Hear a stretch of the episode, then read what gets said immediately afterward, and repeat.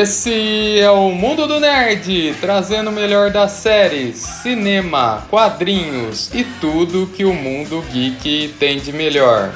E no episódio de hoje,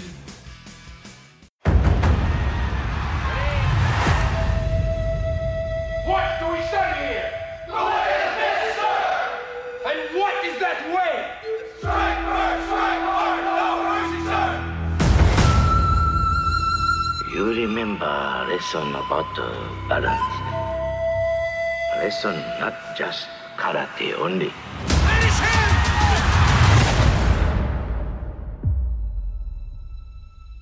Lesson for whole life.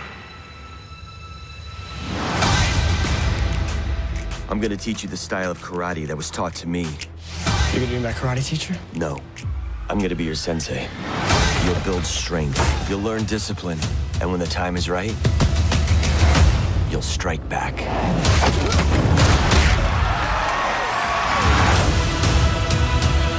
I don't know why you'd ever want to bring back Cobra Kai. What, you looking to take karate? It's my dad. You could still make something of yourself. Like your old pal Daniel LaRusso. You want to stick around? Learn a few things? Miyagi-Do is about defending yourself and protecting others.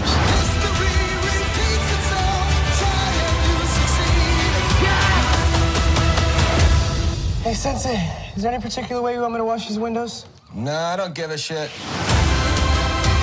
Are you loser? No, Sensei! Are you nerds? No, Sensei! Are you sure?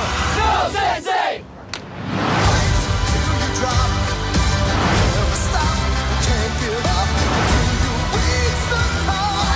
You have the potential to be better than I ever was. Show them what you got.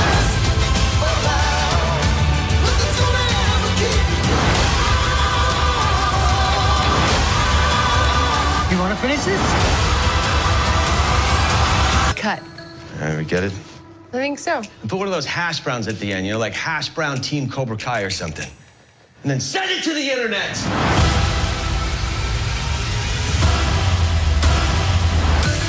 Mr. Miyagi treated me like a son. He wouldn't keep any secrets from me. Are you sure about that?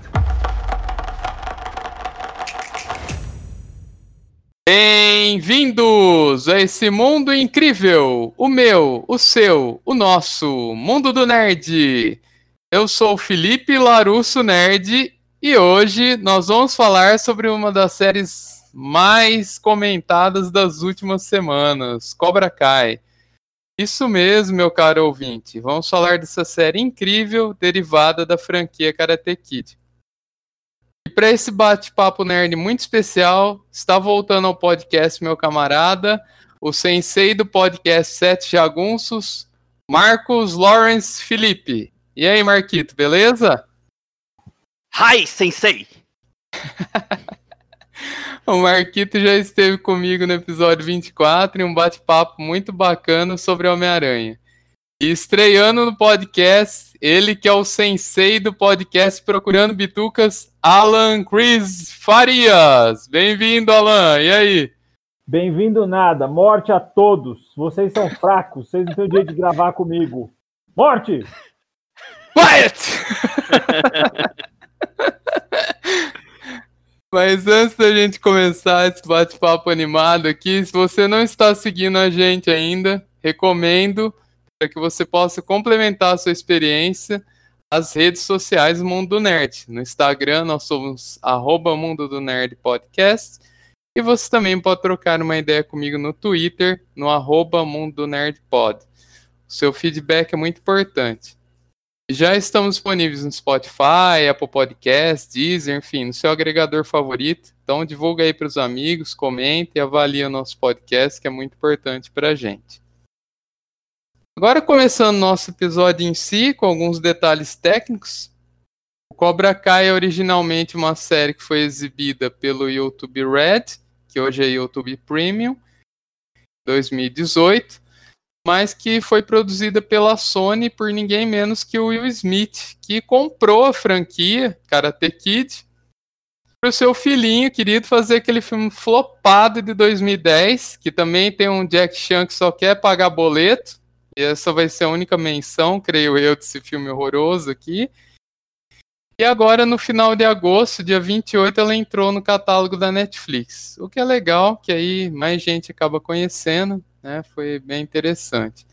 A série continua diretamente os eventos da franquia Karate Kid, inicialmente a partir do filme original de 1984, se passando 34 anos depois dos eventos do longa, mas que depois também vai fazendo referências ao segundo e terceiro filmes. Só que a grande sacada da série é que ela traz o ponto de vista do Johnny Lawrence, que era o adversário do Daniel LaRusso, que era o protagonista da série original. E ela também trouxe então os dois atores de volta, o William Zabka e o Ralph Macchio, agora na casa dos 50 anos aí, novamente aos papéis que os consagraram. Mas já falei demais, agora eu vou deixar meus convidados falarem um pouco. Eu pergunto para vocês, para a gente começar esse bate-papo, como foi a experiência de vocês assistindo a série? Vocês viram no YouTube? Vocês viram só agora? Se vocês já eram fã da franquia? Vamos começar pelo estreante, então. Alan. Solta Cara, o verbo. É, eu vi pelo Netflix, né? Eu tive o primeiro contato com a série no YouTube, né? Quando eles liberaram a primeira temporada e os dois primeiros episódios eram free, né? Era aberto. Mas como eu sou uma pessoa que eu me recuso a pagar qualquer coisa que eu possa ver de graça, então eu procurei aí pirateado em todos os cantos que eu podia e não achei. Aí eu taquei o foda-se, mesmo tendo gostado. Eu achei legal, mas eu falei, ah, não vou pagar para ver YouTube Premium. Porque eu não achava mais nada de interessante no YouTube Premium.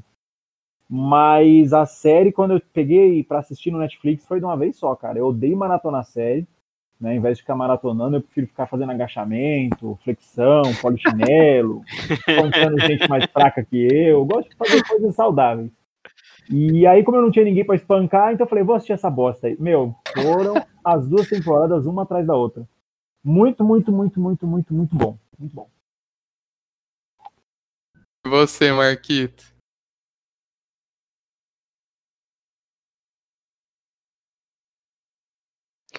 Cara, eu tô mais ou menos na, na mesma do Alan. Eu assisti, na verdade, só o primeiro episódio no YouTube, que, que liberou, né, no YouTube Premium. E acabei também não indo atrás de ver pirateado, larguei de mão. Tinha até meio que esquecido que essa série existia.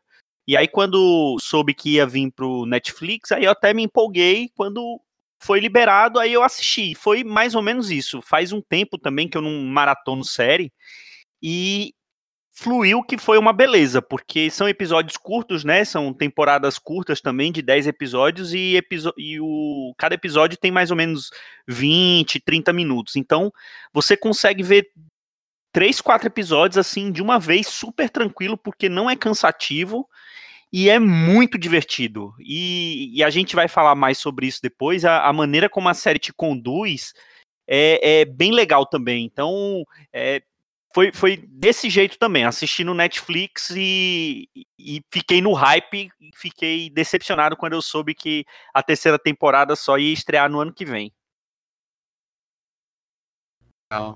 É, eu consegui uma versão alternativa aí, o Bituca Flix, do quando estreou no YouTube.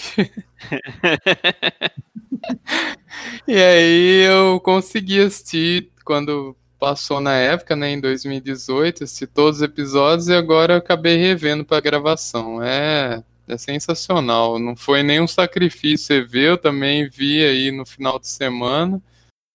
Uma sentada praticamente. E, putz, é muito bom. E vocês curtiam os filmes originais, Karate Kid? Cara, é... depois de tanto tempo, né? Quando eu assisti Karate Kid pela primeira vez, eu era virgem ainda, né? Então, depois que eu perdi a virgindade e eu, eu revi Karate Kid, né? Isso depois de eu ser um guerreirinho transante já, pega outra ótica, né? Primeiro porque Larusso é o maior pau no cu da história, né? Eu, se eu encontrasse ele, eu batia dele na rua, porque, meu, Nunca vi um cara tão pau na cara. Ele, ia, ele ia lhe dar um, um, golpe da garça lá e você ia estar tá comendo areia. Não, jogar jiu-jitsu nele, filho. Aquele pulinho que ele dava lá, dava um quedão nele no ar mesmo ali. Ó. Pegava a medalhinha e veio no pulo mesmo. Quebrava o braço dele em 10 segundos. E mais falando sério. É, cara, o primeiro filme, como toda criança dos anos 80, óbvio que me impactou, né? Que ele vem naquela safra de filmes que tinha uma história para contar, né? Qual que é a história? Virgem derrota o bad boy, né? Só no filme, né? Porque se fosse na vida real, ele tinha apanhado até morrer, né? Que não existe. O que acontece no filme? Ele tinha apanhado até ele virar uma poça de sangue. Mas o, o filme é legal, né? Ele, é, eu acho que ele sobreviveu bem ao tempo. Já as sequências eu não posso dizer a mesma coisa. O 2 é mediano, o terceiro é horrível. E esse aí do filho do Smith, eu não quero nem falar dessa bosta. Mas eu acho que ele é um filme que ele sobreviveu bem ao tempo. Ele é aquele roteiro enxutinho, né? Ele tem uma pseudo. E ainda com o Pet Morita, ninguém lembra desse filme, né? É, exatamente. Ele tem uma pseudo jornada do herói dentro do filme, né? Ou seja, trouxa tem um objetivo, trouxa evolui, trouxa tem um grande desafio, trouxa consegue o sucesso e alcança a vitória. Pronto, jornada do herói, clássico, né? Que é 99% dos filmes de Hollywood. Mas eu gosto, cara. O filme original eu ainda gosto. Eu revi também para poder até gravar lá o especial que a gente gravou no Bitucas, que o Marquito não foi convidado, porque ele ainda é um faixa branca. Né? Não, não eu, mentira, eu fui convidado e vocês se arrependeram de me convidar. Mas eu, eu revi, revi e peguei mais raiva ainda. E é muito louco isso, porque na internet agora tem um grande levante, né? Porque como a série chegou pro Netflix, então ela, agora ela realmente ficou conhecida, né? No YouTube ela tava meio no ostracismo. Mas no Netflix, como ela chegou né, aos olhos de todo mundo, vamos colocar dessa forma, muita gente falou assim, ai, o Daniel, o Daniel, o Daniel. Mas já tinha muita gente falando isso há anos atrás, só pesquisar no YouTube, vídeos de análise do primeiro filme, onde muitos veem o Daniel como o grande errado da história. E eu sou é, dessa tanto, turma aí. tanto é que o, o, Cobra Kai, ele nasceu disso, né? Porque essa história de que o verdadeiro herói do filme é o, é o Johnny Lawrence, isso, é, isso não é novo, né? Isso é, é antigo. Exatamente. Então é, é meio que um, um dos um dos memes dos primórdios da internet, né? Um dos primeiros memes é essa história de que, na verdade, o, Daniel Larusso é que é o verdadeiro vilão de Cobra de Karate Kid, né? Então, eles pegaram essa premissa que já rodava há muito tempo na internet e fizeram uma série com dois atores que é, eu acredito que os dois estavam parados, não, não, fizeram mais porra nenhuma depois que do, de Karate Kid, né? O, Só coisa totalmente B, velho. É, o Ralph, Mac, o Ralph Macchio ainda fez uma, uma coisinha ou outra, né? Tem um, um, filme ou outro que ele fez, mas ninguém lembra, né? Só lembra dele do, do Karate Kid. Sim. E pegaram, estavam lá, devia, deram lá três mariola para cada um e vamos filmar. E eles aceitaram. E o resultado final é excelente. É muito bom, cara. Eu, é muito bom. Eu acho que o resultado final, cara, né, o seriado, eu acho que ele pode ser interpretado assim de várias formas, né? Mas eu acho que a principal é você tem que transar a vida toda e encher a cara. Você vai ter sucesso na vida. a mensagem de Cobra Kai é essa. Transe com tudo que respira, enche a cara, vira um bebum. Você vai ter sucesso. Depois de 50 Tem um carrão. É, tem um carrão turbinado. Um carrão para você ter, alguém tem que bater na sua lata velha. Então, pare a sua lata velha de qualquer jeito. Uma hora um ricaço vai acertar seu carro. É isso. A moral da série é isso. É, outro carro dele era maneiro também, né? Porra, eu com um carro vermelho daquele ia fazer sucesso. Também aqui em Cuiabá, no meio do mato. Né, mano, com aquele carro. Porque hoje em dia, se você carro daquele ali, vão te dar dinheiro. Tipo, ó, moço, pra você ajudar a comprar outro aqui, ó. Ai, olha que aqui no meio do mato, grosso, aqui um carro daqueles que nunca viram na frente.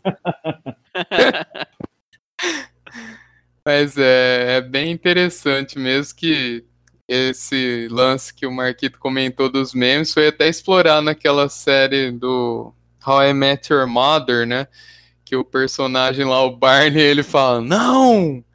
O Johnny Lawrence, que era o Karate Kid, ele cria toda uma teoria, vai um episódio inteiro ele explicando que, que ele que estava certo, que o Daniel era um filho da mãe, que ele foi lá provocar ele. Olha lá, ele estava provocando ele. Pior que depois de ver agora a série, você até dá razão para ele, porque ele é muito tonto, né, cara? O Johnny, ele tá tentando. É. Não vou dizer sim, nossa, é o melhor pessoa do mundo, mas pelo menos dá uma acertada na vida dele ali. E o Daniel, que em tese sim tem tudo na mão, começa a fazer cagada, quase perde a mulher, larga o serviço, fica loucão. É um moleque eterno, né? Um adolescente eterno. Acho que fez bem jus a muitos que vivem entre nós aí, que vocês devem conhecer seres desse tipo também, né? Prazer, Cara- eu sou um. eu, eu acho que esse assim é o, é o principal mérito da série, porque ele, ele tem esse episódio mostrando os eventos lá do primeiro filme pela ótica do Johnny Lawrence, né? Então é, você vê que ele não tá totalmente errado no- do jeito que ele pensa, né? Só que a série ela, ela te mostra no decorrer dela toda que os, os dois personagens principais, né, os dois adultos principais, eles têm o seu lado bom e o seu lado ruim. Eles estão certo e errado, cada um à sua maneira, né? Não, apesar do primeiro episódio ele focar muito no Johnny e mostrar como o Daniel é um filho da puta, né? Então ele ele pinta o Daniel como vilão ali no primeiro episódio, mas no decorrer da série isso é atenuado, né? Eles mostram que os dois têm, têm seus méritos e têm seus defeitos, né? É, e, e- eu tava revendo esses dias o final do primeiro filme, é até uma coisa que o, o Alan falou no, no Bitucas que eles gravaram sobre a série, que no final do primeiro filme, depois que o Daniel ganha a, a luta, o Johnny, ele vai lá e pega o troféu, e ele que entrega o troféu pro Daniel e fala, ah, você é um cara legal, tal. Então, assim, é, o ressentimento que ele mostra ali no primeiro filme, ou a ira que ele mostra pro Daniel ali no primeiro filme, meio que não faz muito sentido com o final do, do filme. Não sei se depois ele ficou pensando muito naquilo, e aí ficou pensando o quanto que o Daniel ficou provocando ele e tal, e isso acabou trazendo esse ressentimento, mas pelo menos quando termina o, o primeiro filme, isso não, não, não fica muito claro, né? É, eu acho que essa cena aí, cara, ela tem muito roteirismo, né? Tipo, que era muito típico dos anos 80, né, cara? Meu, É. só o fato de Querer, você ter querer redimir, né, o, É, personagem exatamente. ali. É, então, tipo, só o fato de você ter vencido, beleza. O cara que era vilãozão vai lá e vira seu amigão agora. Então acho que tem um roteirismo muito Se forte. bem que, final, se né? bem que na hora que o na hora que o, o Chris manda ele quebrar o Daniel, o Johnny faz uma cara meio assim, não, você não quer que eu faça isso.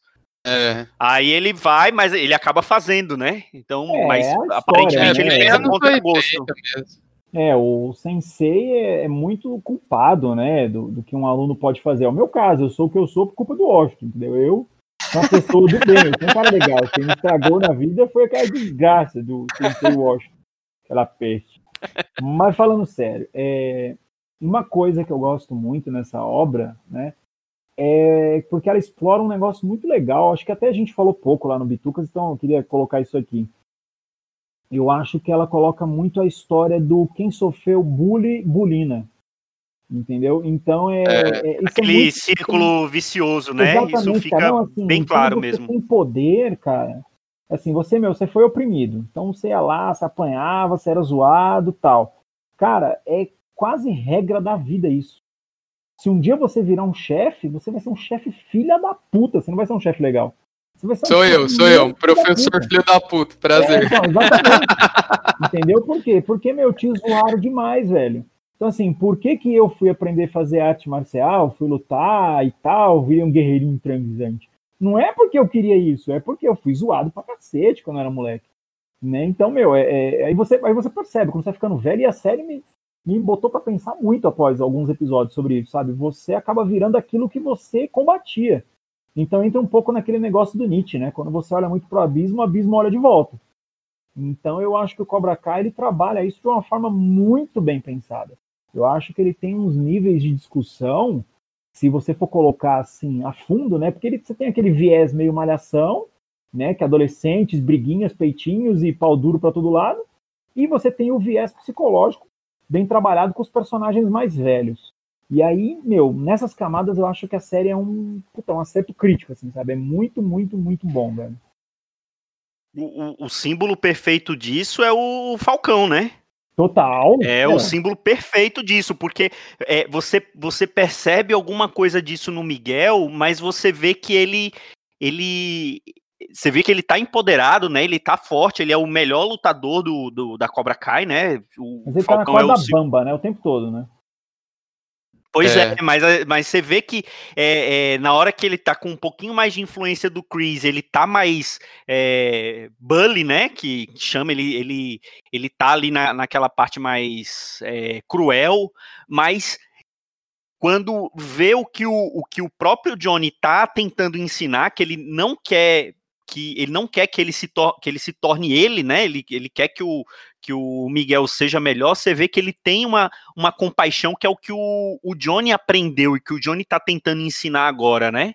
E o, o Falcão não, ele ele tem aquela mudança, ele se sente poderoso e ele tem, você vê ali naquele naquele num, num, dos últimos episódios da, da segunda temporada, que é quando ele volta a conversar lá com o um amigo dele, que eles estão falando lá de, de nerdice, né? Você vê que ele ele ele meio que se desarmou ali, mas logo em seguida ele voltou, né, a ser, o, a ser o, aquele cara que ele não gostava, né?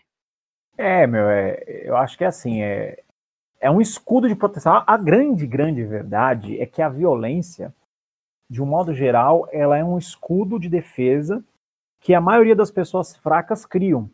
Né? Então, quando você pega um cara, criar uma montanha de músculo, que o cara é bom de porrada, isso e aquilo, salvo raríssimas exceções. Esse cara teve problema pra cacete quando ele era pequeno. Salvo raríssimas exceções. Então ele deve ter sido um cara, meu, que apanhou muito, ou ele é um cara que foi muito zoado, ou ele era um cara que não pegava mulher nenhuma. Viu, Washington? Tô te dando um recado aí, Washington. é, é, coisa do tipo. Então, quando você percebe que esse cara consegue alcançar o poder e quando ele entende que ele é capaz de fazer aquilo, meu, da noite pro dia ele se transforma em tudo que ele combatia. E é uma mudança, assim, natural. Às vezes, mesmo que o mundo esfregue isso na cara dele, ele não vai enxergar.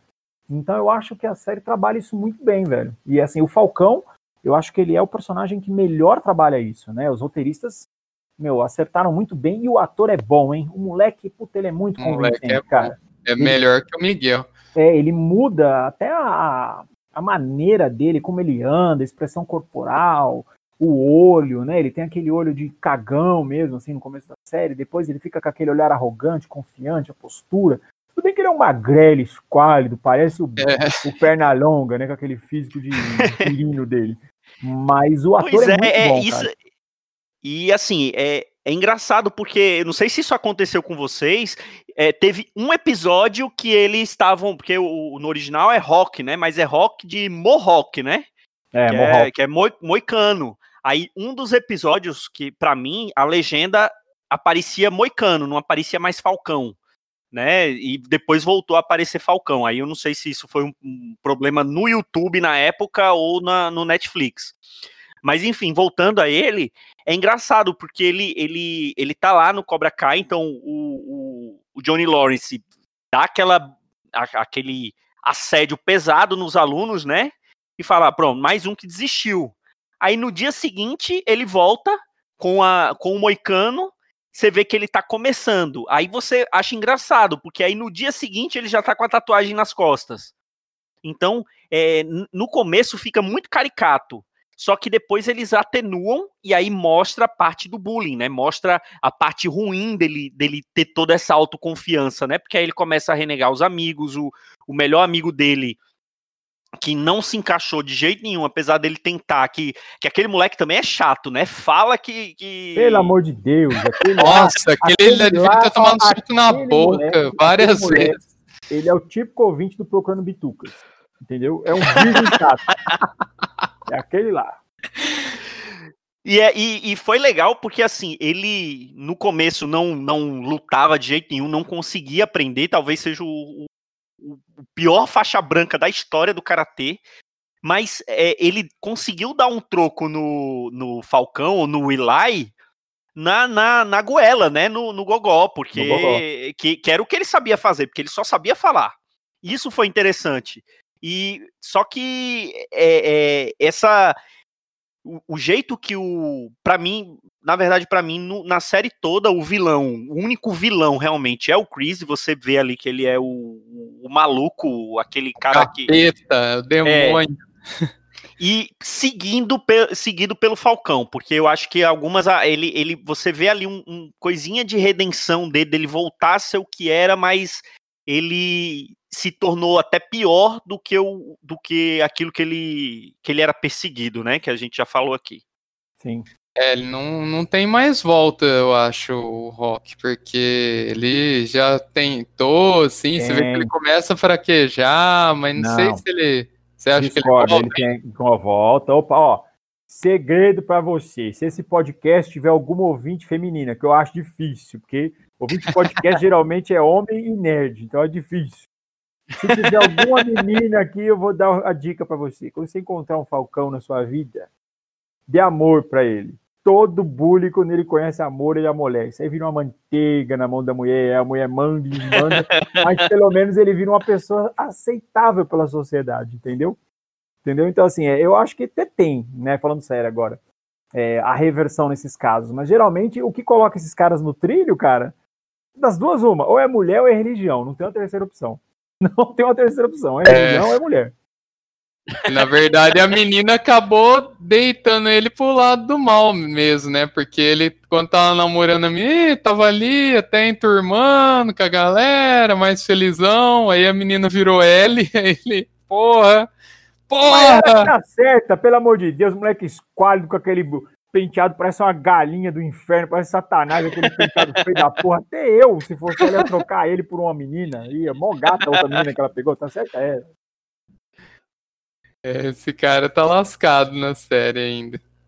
Eu achava por um momento, sim, que o Chris ia vazar, ia vir com outra desculpa, pensei que ele ia arrumar uma doença pra cabeça, alguma coisa. Não, o cara conseguiu infiltrar ali certinho, dominou os alunos, né? Conquistou os alunos. E o Johnny dançou, né? O Johnny foi o que dançou no final, final mesmo da segunda temporada. E, putz, que final triste, né? Zerou tudo pra ele, zerou tudo de novo. Jogou. Agora, né? Bom, daqui a pouco a gente discute a expectativa pra terceira. Bom, e da parte da zoeira, assim? O que que vocês falam que puta que pariu, que vocês viram demais, assim? Cara, que- é uma coisa que eu gostei que o Alan falou que o que o, o moleque lá que eu esqueci o nome, o amigo do do Rock, que é Eli. o Não, o, o amigo dele, né? Eli é o... Ah, não, É é, o Eli é o Rock. É o Falcão, é. O, o amigo dele, o Ah, moleque tá. chato, que a- aquele que é o Dimitri. Dimitri. O Dimitri, isso. Ele que é o, o ouvinte do Bitucas, mas na verdade o ouvinte do Bitucas é o Stingray, o Arraia. Porque é aquele Nossa, gordinho, Verdade, nossa. é aquele gordinho que mora com a mãe. Aquele gordinho sensacional. Cara, a- a- o, o jeito que transformou ele, a- cara, ele chegando na festa de um bocado. O, o- o cara já deve ter seus 30 anos.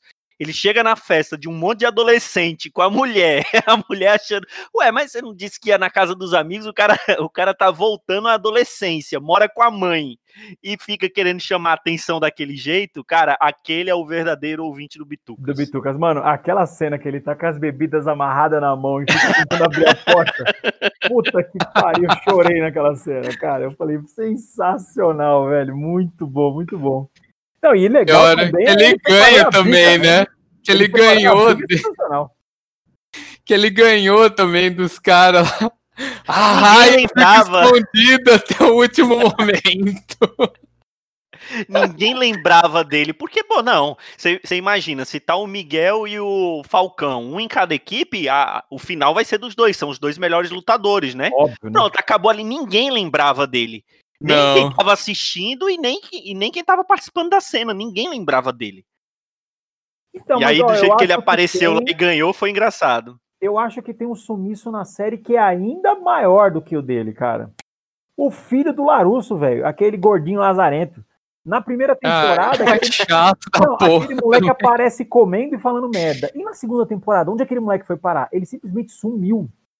Ele sumiu do nada. Ele quase não aparece. Ele foi no acampamento, né? Não, mas em episódio nenhum fala isso, ele se despedindo, Não. "Oi, estou indo pro acampamento. Não, só citado- depois ele é volta. né? no começo da, da, da temporada, mas ele desaparece aí no final ele fala: "Ah, voltei do acampamento. Falei, mas onde esse moleque tava? Achei que ele tinha morrido, velho. Tipo, Precisou encostar esse moleque, ele é muito chato, não, não, eu falei, funcionou. passou a cena, o moleque morreu, eu não vi, dormi. Tipo, o moleque morreu, velho. Do nada ele reaparece.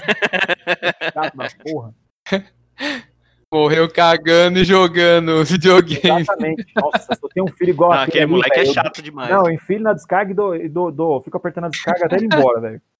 Tá louco, mas tá. Eu acho que às vezes foi isso, é aqueles testes de audiência que eles fazem aí, acho que na primeira, como ele falava mais, né, tal, aparecia e depois só, pô, o que esse moleque tá fazendo aqui ainda? Acho que meio foram encostando ele, não, não funciona mais na série.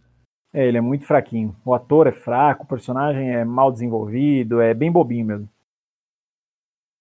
Então, sobre a comédia, eu acho que isso que, pra mim, é, a primeira temporada foi muito. Nossa, assisti assim, uma sentada, literalmente. Eu assisti a primeira temporada sem pausa. Aí a segunda, eu achei que já começou um dramalhão ali que eu não gostei, principalmente no episódio 6. Episódio 6 é do amigo lá, que tá morrendo, não sei o quê.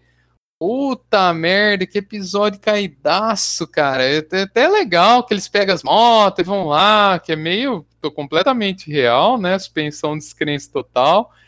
O cara tá morrendo, ele sai, vai de moto, já vão tudo com máscara contra Covid vírus, né? Já estavam à frente do tempo deles.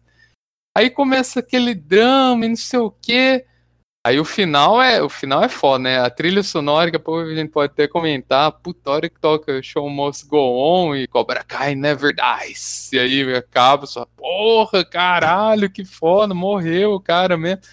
Mas começou, depois começou muito draminha, muito essa parte malhação, que vocês já comentaram aí, que o episódio 7 já começa com as duas minas brigando, aquele negocinho adolescente, depois já enfia um rehab da mãe pra elas fazer as pazes com, com o Rob. Puta que pariu, eu achei muito chato essa parte sim. Eu falei, ah, não, chega, vou dar um tempo. Cara, aí coisa. eu já discordo totalmente, velho. Eu achei que justamente os melhores momentos da temporada é justamente isso que você não curtiu, cara. Por quê?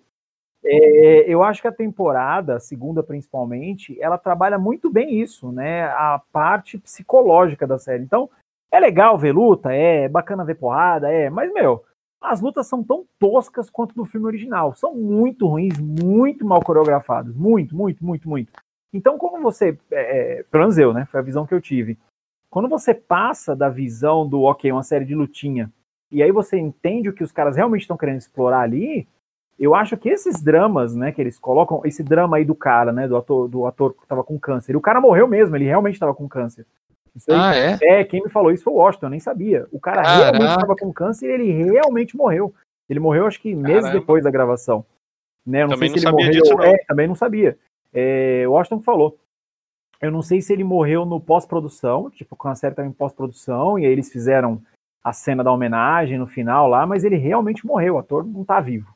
Né? Tanto que quando o, cara aparece em cena, né, é convincente a maquiagem dele, né? Você fala, É. o cara parece estar com câncer mesmo, e não é maquiagem, ele realmente tava, cara. Então isso é, é- é meio foda. E aí eu, é, eu gostei muito dessa abordagem, por quê? Porque esse capítulo em específico, ele aborda muito sobre as oportunidades perdidas na vida. Né? Quando a gente chega naquela fase do. a, a crise da meia-idade, né? Dos 45, 50 para frente, que é a idade dos personagens, é quando a gente começa a se questionar de muita coisa. né? Então eu ainda tenho quatro anos para ficar me questionando. Então até lá vou fazer sexo sem limite, sem encher a cara sem limite. Quando eu bater na idade, eu começo a me questionar. Mas até lá eu tô de boa. Mas eu gostei justamente disso. Eu acho que a série ela, ela coloca uns questionamentos muito bons nos personagens mais velhos. E nos novinhos, eu não acho que ela trabalha mal, mas eu acho que ela trabalha talvez para conversar com o público mais jovem mesmo. Então, Ah, isso é. por, é, por a gente ser mais velho, né? Então às vezes pode parecer um drama bobo, mas que talvez converse com a geração atual e não nos afeta diretamente. Eu, cara, eu acho essa série um- realmente um grande acerto, velho. Cara, essa cena que, que mostra eles conversando, né? Que o, o amigo lá do Johnny vai lá, não, eu tenho uma confissão a te fazer. Eu jurava que ele ia dizer que era apaixonado pelo Johnny. Na É, hora um que ar, ele né? começou Dá a um ar, falar, né? é, eu, eu jurava que ele ia falar isso. Porque ele, porra, é, é, ele não tinha mais nada a perder. Sim. E no- nos anos 80 é óbvio que isso não, não seria uma coisa. Hoje não é uma coisa fácil de se falar. Você imagina ali nos anos 80 e para um cara como o Johnny, né? Que. Marquito, eu me sinto Diga aí. atraído por você. Pronto. Usando espaço aqui cara do podcast. cara de cover do Hugh Grant, eu não aguento. Pronto.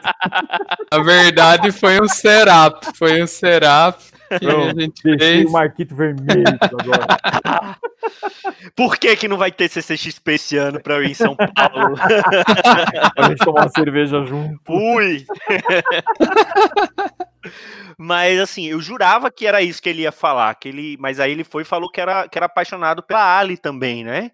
E você vê que isso, pô, 34 anos depois é uma coisa que o Johnny não superou, né?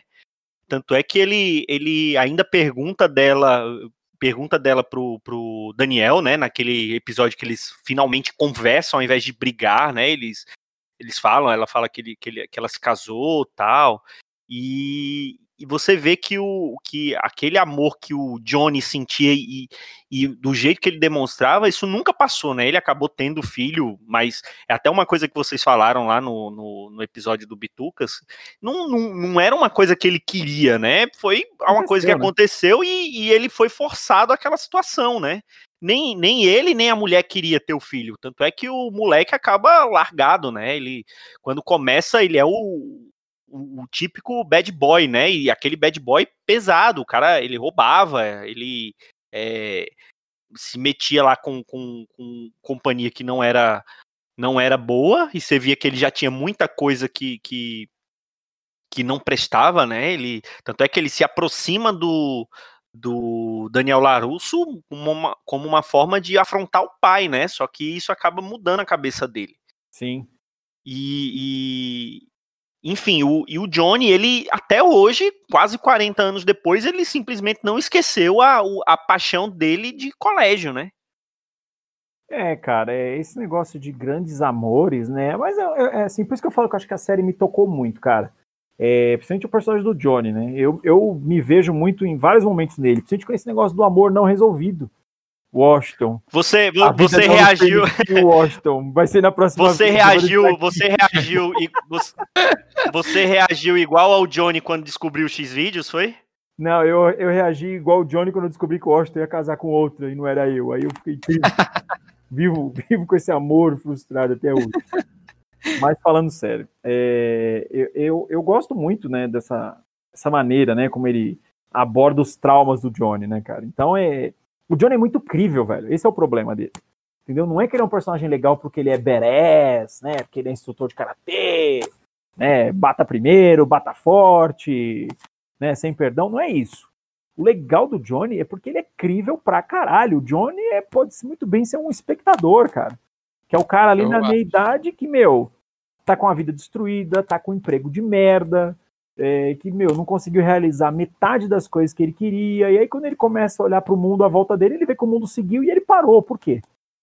E aí o cara vive nesse- nessa frustração eterna, né, cara? Tipo, por que, que eu não consigo? Por que, que todos realizam e eu não? Né? Então eu acho o Johnny muito incrível. Eu acho que é, esse para mim é o maior mérito da série.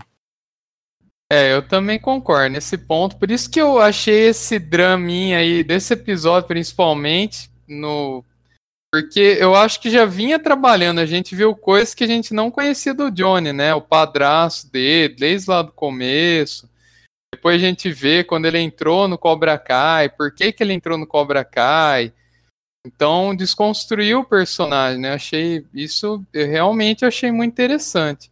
Só que cagaram com ele no final, né? Pra continuar, ter mais uma temporada. Que na época eu nem sei se era tanta intenção do YouTube, né? Acho que até por isso que rolou esse acordo, não tenho certeza, não dá pra afirmar isso, mas depois cagaram tudo na cabeça dele de novo. Eles estavam acertando tudo. Aí teve aquele drama no final que eu achei pesado, mas é interessante, né? Eu achei o menino se acidentar lá, né? Aquela a briguinha lá tava engraçada. Depois, a hora que acaba daquele jeito, foi uma catarse absurda, assim, né? Porque fala, caralho, meu moleque morreu, morreu agora, morreu. Acabou, morreu. Até que eu tava vendo até as notícias aqui, estavam perguntando questionando o Zolo Mariduenha, que é o menino que interpreta o Miguel, é, se ele ia voltar, ele falou, ah, eu não posso falar muito, mas sim, a gente vai ainda ter participação, tal, porque fala, caralho, o moleque morreu, né? E aí o Johnny, é legal que é, o roteiro também é muito bem feitinho, né? Que ele fala lá atrás, né? Fala, não, eu vou, fala pra mãe, né? Eu vou proteger seu filho. Não, seu filho tá de boa, tá tranquilo, né? E aí depois, aí acontece isso, e aí ele se questiona tudo de novo, né? Fala, puta, o que, que eu fiz na minha vida, né? Não devia ter feito isso.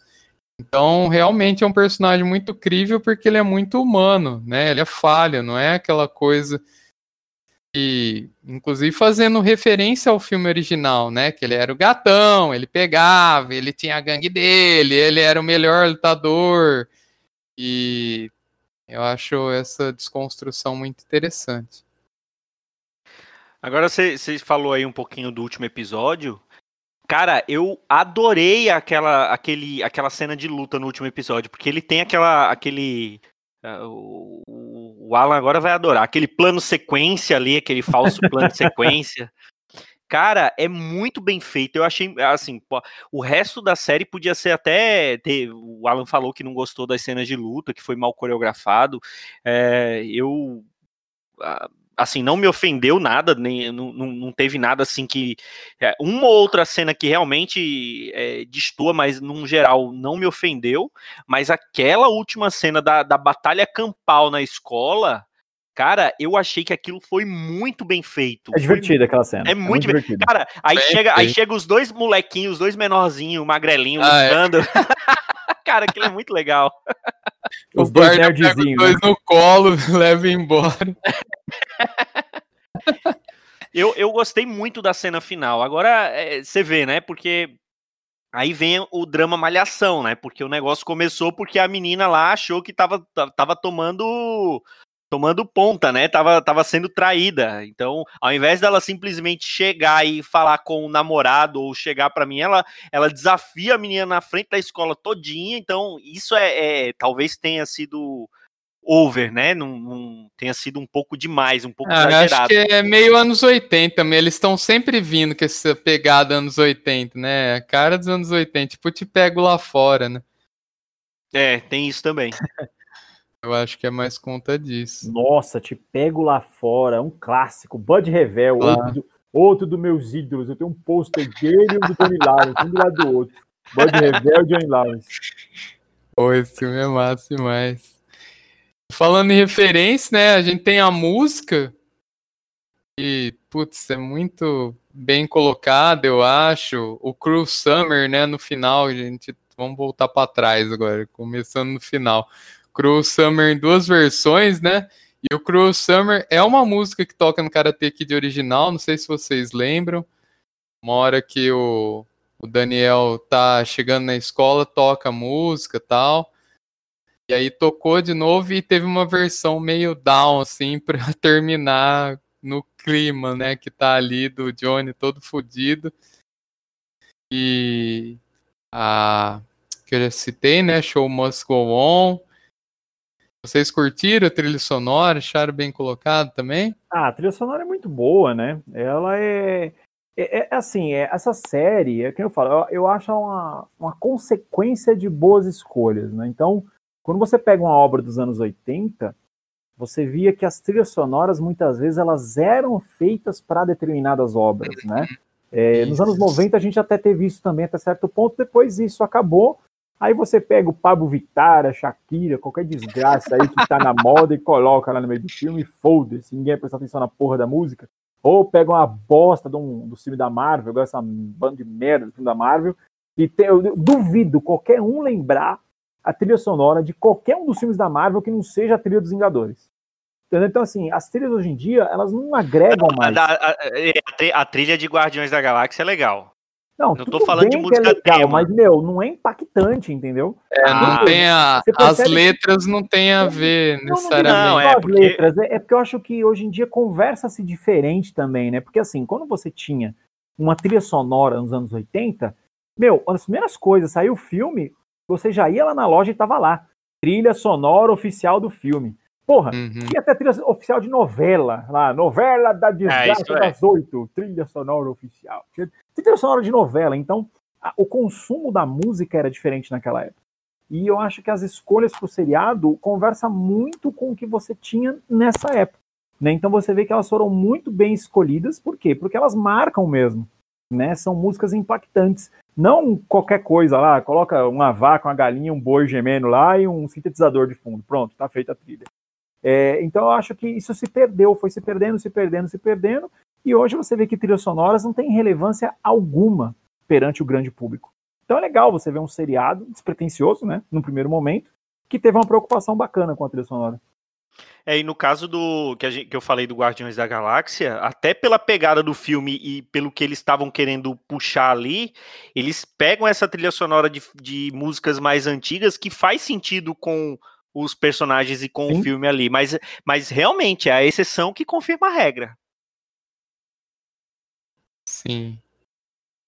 É, além da trilha, eu acho que a produção toda é muito assertiva, assim, né? Recriando momentos dos filmes clássicos para quem já assistiu, né? Ou para molecada que não conhece ir atrás também. Então, eu acho que vai dar um revival já tá dando, porque eu tenho visto tá mais em um serviço de streaming o filme de novo. E eles pensam nos detalhes, né? E, tipo, tornam easter eggs divertidos para nós que já assistimos filmes originais. Tipo, o Miguel vestido de esqueleto. Lá no original é o Johnny e a turma dele tá vestida. Certo que é o Johnny que sugere fantasia, mas aqui ele toma um cacete da molecada lá, né? E lá, né, o... os esqueletos eles estavam por cima, né? Eles acabam apanhando do Miyagi, mas eles estavam por cima, né? O Miguel não, ele já chega ali meio loser, né? Então ele acaba apanhando. E, tipo, as roupas, né? A jaqueta do Johnny, né? Que é utilizado, que é a jaqueta que ele utiliza no filme original. Uns pontinhos, assim, que são easter eggs mesmo da série. Tipo, o apartamento do Johnny é o número 2. Né? Então ele foi o segundo lugar, né? Ele perdeu pro Daniel e ele carregou isso a vida inteira. Então acho esses pontinhos assim muito interessantes. Eu acho que uma belíssima produção realmente. Bom, É, e Essa do apartamento eu não tinha pegado, cara. Olha, bem observado, hein? Eu, eu também não. Essa eu não peguei, não, bem observado.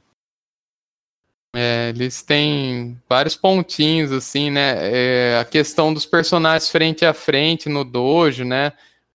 Quando o Daniel e o Johnny se encontram, cada um de um lado, eles estão do mesmo lado, né? Do que no filme original. Depois, é, quando o Chris volta, né? Que é o grande final aí da primeira e o comecinho da segunda, ele e o Johnny também ficam frente a frente ali, então mostram uma reverência ali, né, ao dojo, ao tatame e tudo mais, né? Então, aliás, eu queria, né, só para contextualizar para o nosso ouvinte, o Alan, ele luta na real oficial. Eu queria a sua opinião, além da coreografia mal feita, assim, o que você vê de interessante, assim, como alguém que pratica artes marciais na série? Cara, vamos lá. é Quando eu falo que a coreografia é mal feita, não tô deixando toda mal feita. Tem algumas Ah, cenas sim, legais, sim. né? Tem, Uhum. De fato, tem algumas cenas legais. Por exemplo, a cena da briga na escola, a cena do campeonato no karatê, tem, umas, tem uns movimentos legais lá. É, esse campeonato, por exemplo, eu acho que ele teve uma preocupação bem maior que a do filme original, porque no filme original tem vários golpes que não eram permitidos, e nesse aqui não. Você só vê golpes legais, tirando o chute da galinha doida lá do Daniel San, que aquele chute não vale em lugar nenhum.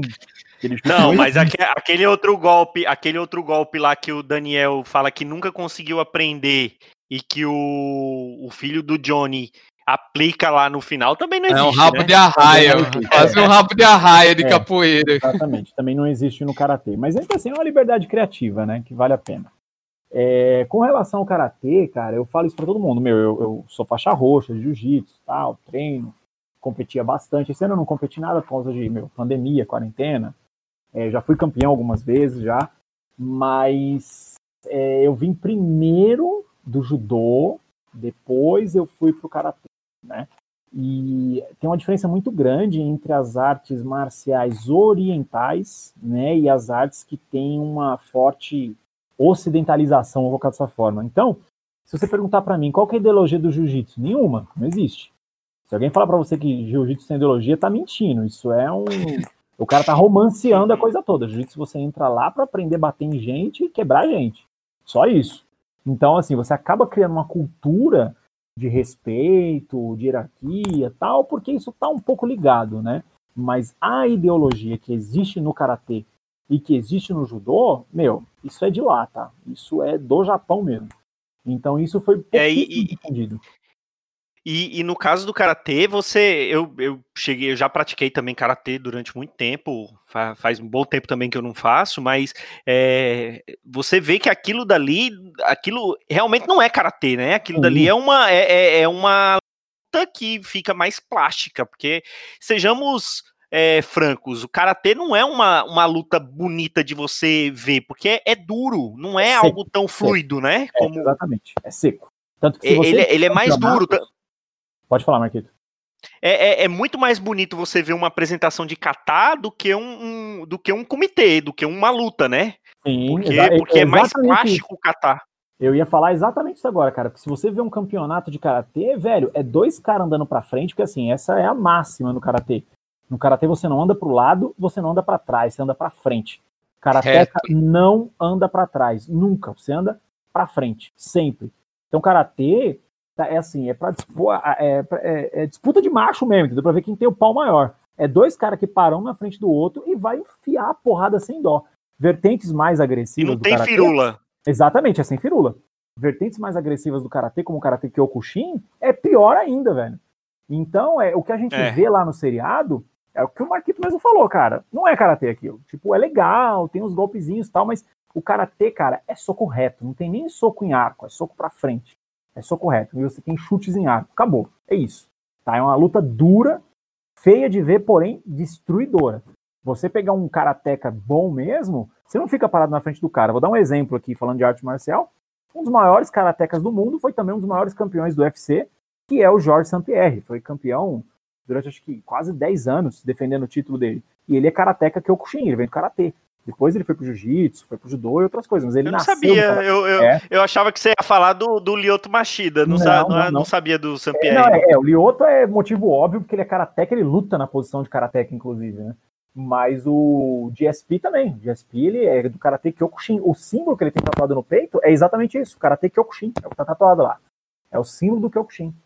E, e, e, você vê esses caras lutando, é outra pegada, né? Mas aí voltando à questão da arte marcial, lá, que foi a pergunta do, do Felipe. Então, assim, eu acho que a arte marcial é uma coisa que toda criança deveria fazer. Ponto. Tá? Primeiro, você tem que saber se defender. Ponto. Eu acho que isso é obrigatório. É, não é para você aprender a se defender para ir lá e bater nos outros, não é isso. Mas eu acho que quando você sabe se defender, você dá uma lição, você faz um statement, assim, sabe? Tipo, ó, não mexe comigo, acabou. Entendeu? Então o bully, quando ele vai mexer com alguém, você simplesmente vai lá, enfia a mão na cara dele, ele não vai mais mexer com você. Acabou. Hoje em dia isso não existe mais, por quê? Porque o bully mudou de lugar. O que a gente resolvia antes na porrada, hoje você resolve na internet.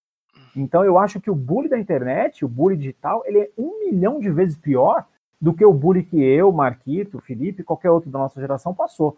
Porque, meu, o máximo que você tinha, às vezes era ter que sair correndo da escola, com medo de apanhar, ou pular o muro da escola, ou às vezes você brigava ali no intervalo, brigava na porta da escola, o que fosse, mas resolvia ali. Geralmente terminava ali. Hoje não, cara. Hoje, quando você entra como alvo do, do, da gozação de alguém, meu, você é humilhado, fazem meme com você, ou vazam vídeo seu fazendo alguma merda, ou pior ainda. No caso é, de... E é inclusive o que acontece na própria série, né? Que a gente falou uhum. pouco, o que acontece com a, com a filha do Daniel, com a amiga dela, né? Que... Acontece, né? É, exatamente, a gente não explorou isso aqui, né? É bem lembrado. Então, assim, é, eu acho que o bullying digital, ele é um milhão de vezes mais destruidor do que o bullying físico. Entendeu? Eu já voltei para casa com o lábio partido, com o olho roxo, meu, sem problema. Por quê? Porque eu saí na mão, eu apanhei, fui lá e devolvi. Teve briga que eu ganhei, teve briga que eu apanhei igual um cachorro, mas resolveu. Agora, o bullying digital, não, cara. O bullying digital, você, meu, é você vê moleque se suicidando, você vê moleque vivendo em depressão. E assim, quando você deveria estar simplesmente vivendo, cara, sabe? Adolescente tem que estar preocupado em bater punheta e ir pro cinema, não tem que estar preocupado com outras coisas.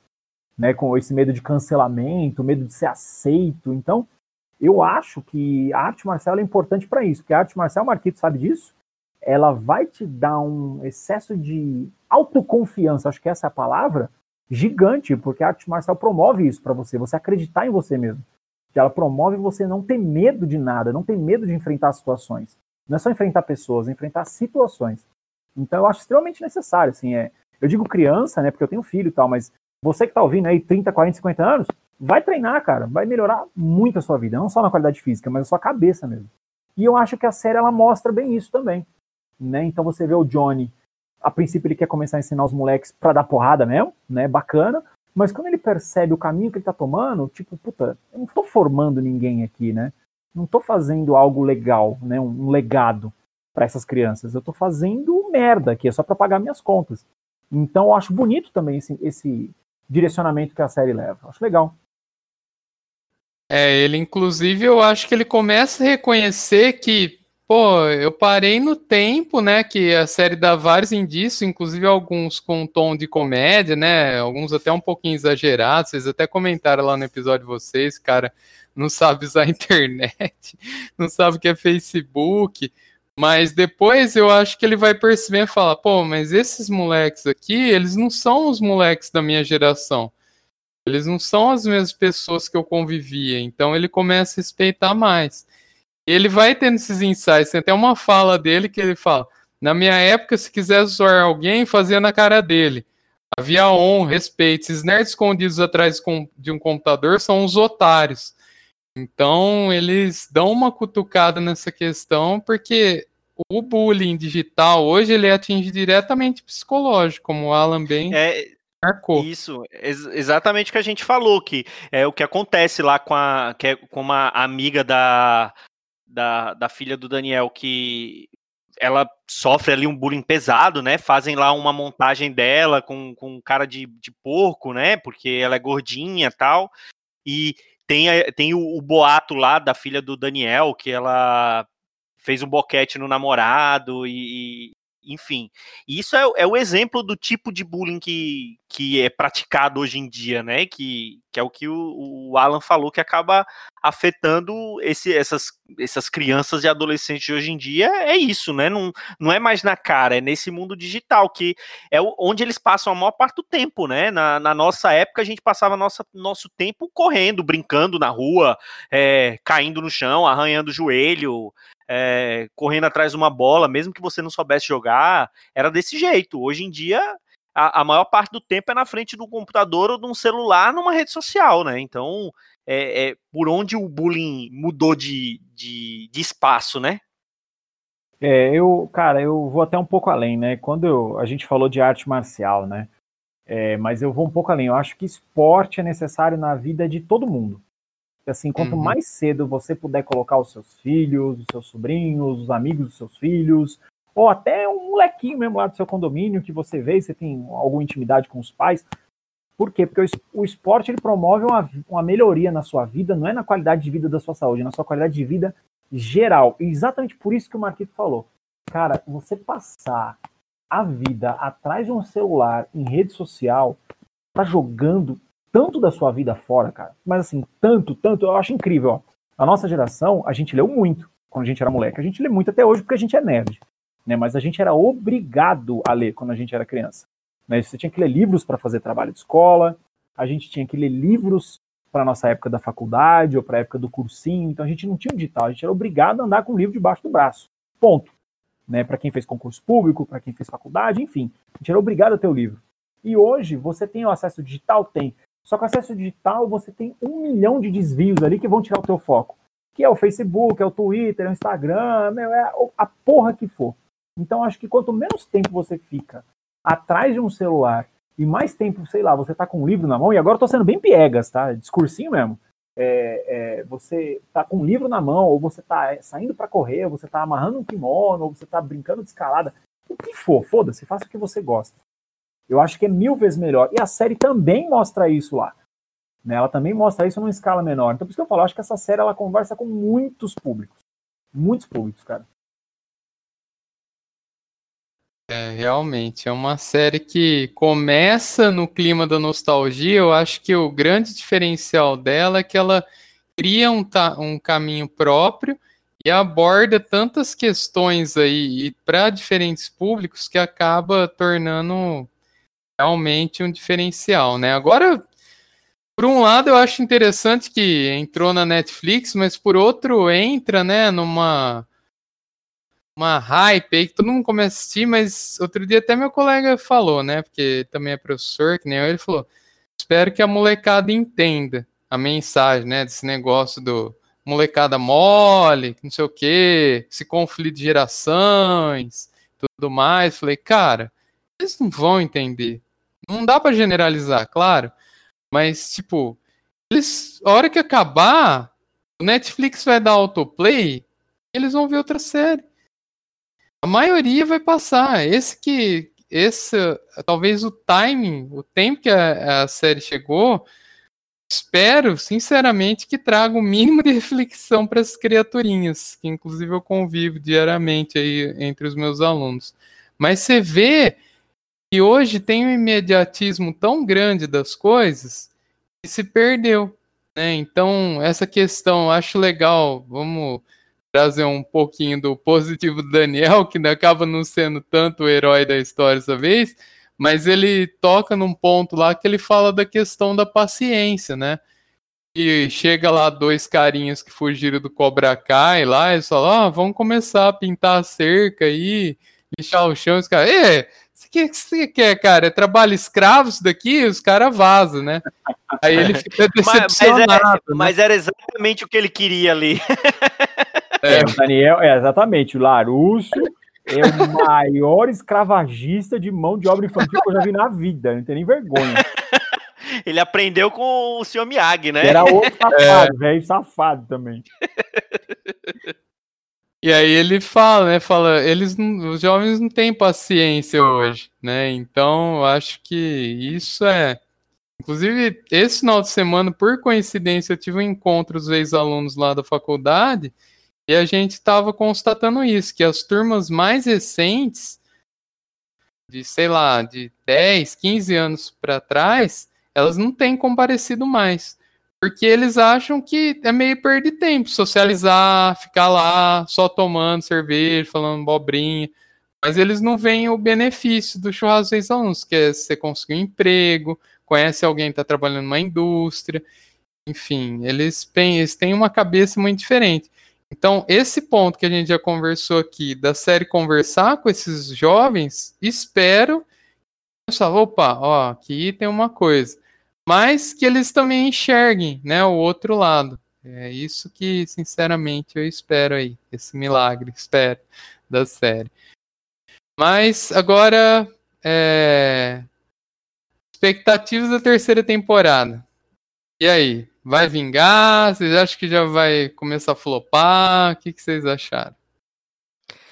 Cara, eu não sei a expectativa geral. Eu fiquei muito no hype de continuar assistindo.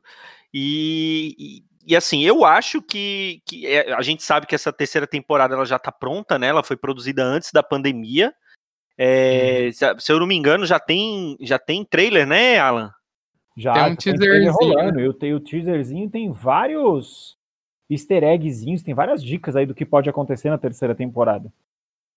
Então, quem sabe ali no finalzinho da segunda temporada tem a, tem a possibilidade da Ali aparecer, né? Da Ó, Elizabeth tem uma Shue, cena, né? Marquito, tem uma cena que eu vou até falar para você, tá? Se você quiser ver agora durante a gravação no YouTube lá, aos 47 segundos do trailer quando tá mostrando o jogo Cobra Kai. Olha no canto direito e veja quem está lá. Mas eu já vou adiantar para você, porque eu sei que você não vai olhar. Sabe quem é? Quem?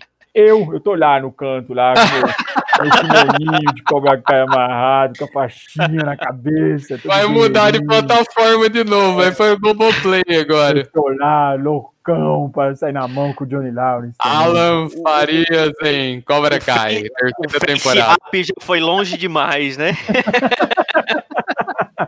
Não, eu tô na mesma vibe do Marquito. Eu, meu, tô. Puta, quero muito ver a terceira temporada. Se já tivesse disponível, eu tinha assistido na sequência, eu tinha emendado tudo.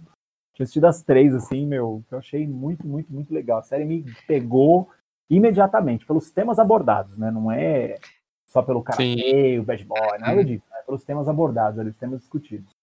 É, e tem uma, uma, série de teorias, né? Que o Washington mesmo colocou uma muito boa lá, que ele acha que o Johnny Lawrence e o, e o Larusso vão se juntar para tentar combater o Chris de alguma forma. Eu também acho. É, eu concordo isso, também. É, isso tem uma grande chance de acontecer, né? Mas uma coisa que eu tô esperando muito é porque eu acho que vai reaparecer o sobrinho do Miyagi, né? Porque o trailer dá um indício muito forte disso. Então, é o. Não pode terminar. É, eu não lembro, não lembro o nome dele, do personagem, né? O, o japonês lá. Porque ele tem a mesma idade dos atores, do Lawrence, do Larusso. Ele teve um papel importante, e até pela fala que o Larusso fala no trailer, né? Que ele coloca, ah, o Sr. Miyagi não me contou todos os segredos. E aí a cena que mostra ele num outro dojo com a foto do Sr. Miyagi, você vê que não é a casa dele. Você vê nitidamente que ele não está na casa dele, é um outro lugar. Então tem um indício bem forte disso acontecer. Vamos ver, tomara que sim. Então eu, meu. Mas esse, esse cara aparecia nos filmes originais? No filme 2. Ele aparece no filme Ah, dois. não lembro. Esse é o que eu menos assisti, eu acho. Cara, eu, eu, eu queria muito que eles é, colocassem elementos do, do, do, segundo, do terceiro e até do quarto filme aí, na, na de alguma maneira, porque... Quarto, porque... cara, não existe quarto, não. É alucinação não, é coletiva. Não, é, não é o, não é o do, o do filho do. Não é não, do Jaden Smith, que o não. tá falando é com a menina, com a atriz lá, esqueci o nome dela. Foi o primeiro filme é, dela, inclusive, ligado. né? A... Eu nunca assisti isso. Que, não que... tive coragem. Fez a menina de ouro. Isso. Isso, é isso. Eu, não, é, eu, não, eu nunca vi, eu também nunca vi esse filme, mas assim, eu acho que ia ser interessante você Muito, colocar elemento. Porque, ó, do segundo filme tem bem pouco, né? Do, tá, pelo jeito vai ter alguma coisa agora nessa terceira temporada, né? Que pelo que tá falando que apareceu no trailer. Do terceiro filme, menos ainda, só, só teve aquela menção lá que o, o Daniel fala que ele já foi um Cobra Kai, que eu realmente não lembrava do, disso no terceiro filme. Eu lembrava que é, na hora que ele falou, eu achava que era quando ele, ele no, no, começo do primeiro filme, quando ele fala que quer treinar karatê, que ele vai até uma academia Cobra Kai e vê que o Johnny tá lá. É, e aí ele, ele desiste. Embora. Eu achava que era isso. Aí, aí quando ele mostra o flashback do terceiro filme. Não, é o Steven Seagal. É o cara. É, é, é, Steven Seagal wannabe, né? Porque aquele. Se, se, se, tem um. Aquele vilão, aquele dali é um vilão caricato, né? Porque eu, eu Nossa, depois eu é lembro muito... ele falando, ele não, vamos, vamos jogar o lixo industrial, joga lá. É, tem aquelas cenas bem caricatas dele, né? Acendendo o charuto com dinheiro. Puta, é, é muito tosco esse cara. Então, assim, seria interessante ter alguns elementos disso. Apareceu o, moleque que luta com o, o, o, Daniel Larusso no terceiro filme também. Seria interessante ter alguns elementos desse. E. Mas, assim, eu acho que a, que a Ali vai aparecer, né? Que a Elizabeth Shue eu acho que tá fácil para poder aparecer, né? É. Não, não, não, não, tá tão fácil quanto o Ralph Mack e o, e o William o Zabka lá, né? Não, não é. tá tão fácil quanto eles, mas não tá difícil é, também, não. Já tá contratado, né? Tá. Ainda mais agora. É, eu ia falar que, que é produção do Netflix, mas não é, né? Já, tá, já tava produzido, mas é, quem sabe, né? É.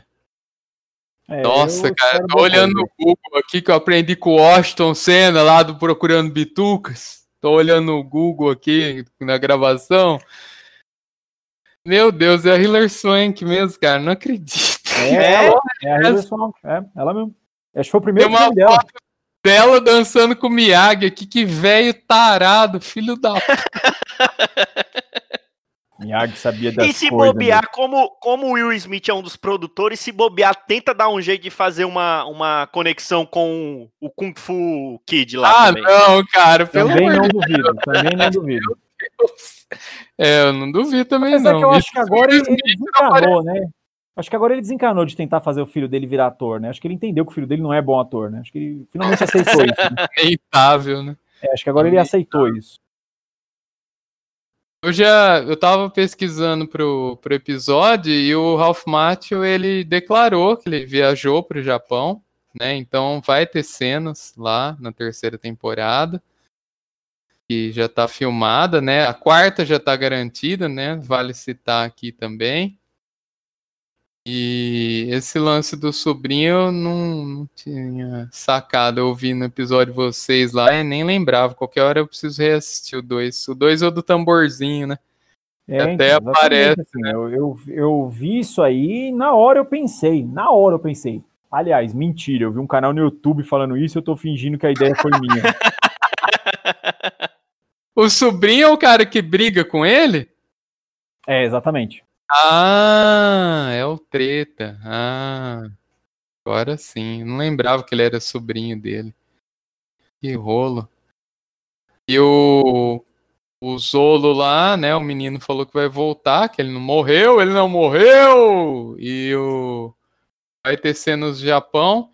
E o Johnny, o William Zabka, na verdade, ele falou que não pode revelar, mas que ele tá muito quebrado, né? O Johnny ao final da segunda. E que na terceira ele tem muito que digerir, muito que reconstruir, mas que aguarde, porque a hora que ele voltar vai ser a temporada 1 e a 2 com anabolizante. Então acho que ele vai voltar ainda mais louco que, que nas primeiras temporadas aí.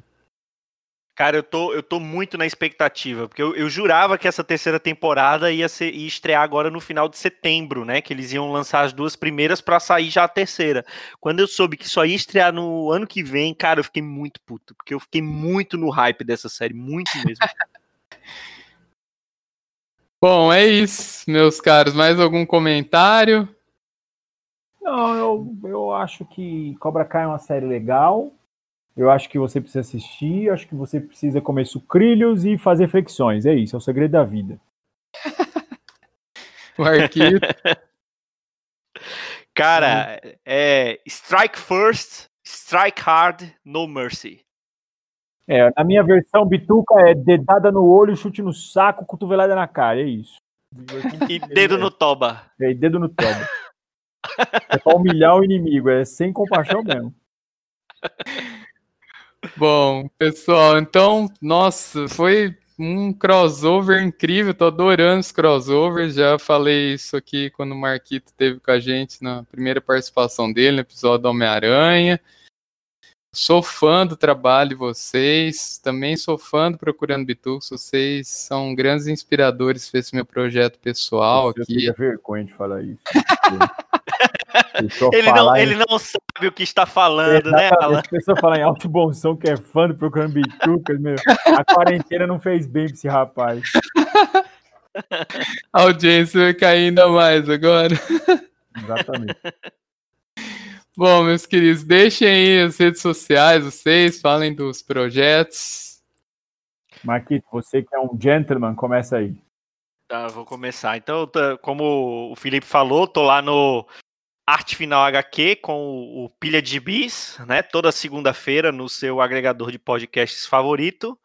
É, tem no site também tem artigo, tem tem coluna e lá a gente basicamente fala de gibi que, que eu tô lendo agora, mas que eu comprei já tem uns dois anos, então tá lá na pilha, né? Que a pilha de bis nunca acaba.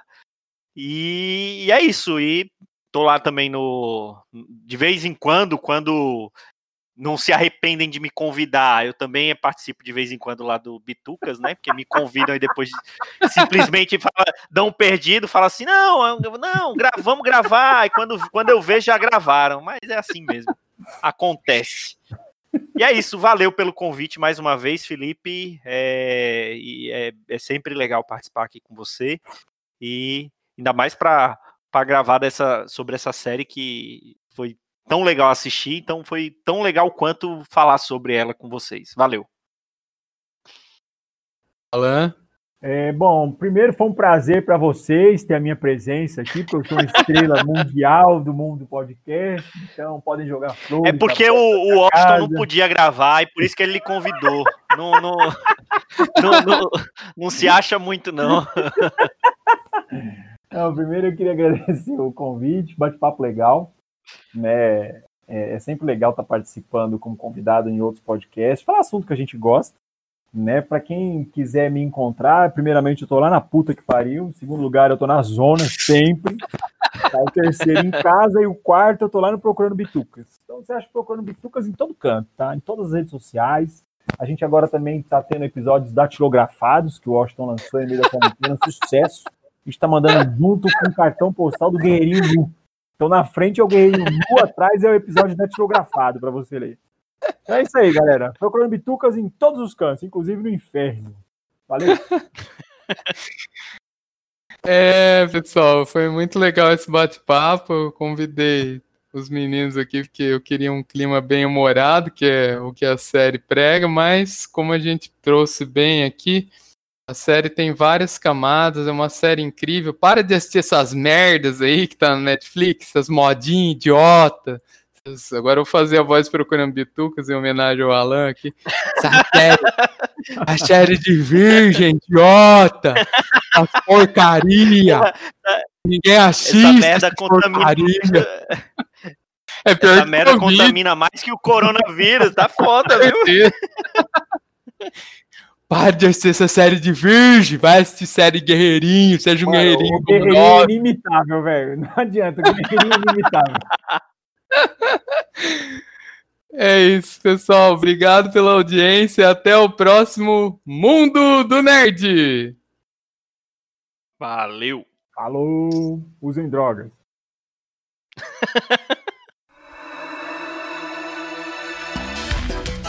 Você está deixando o mundo do nerd, mas não fique triste.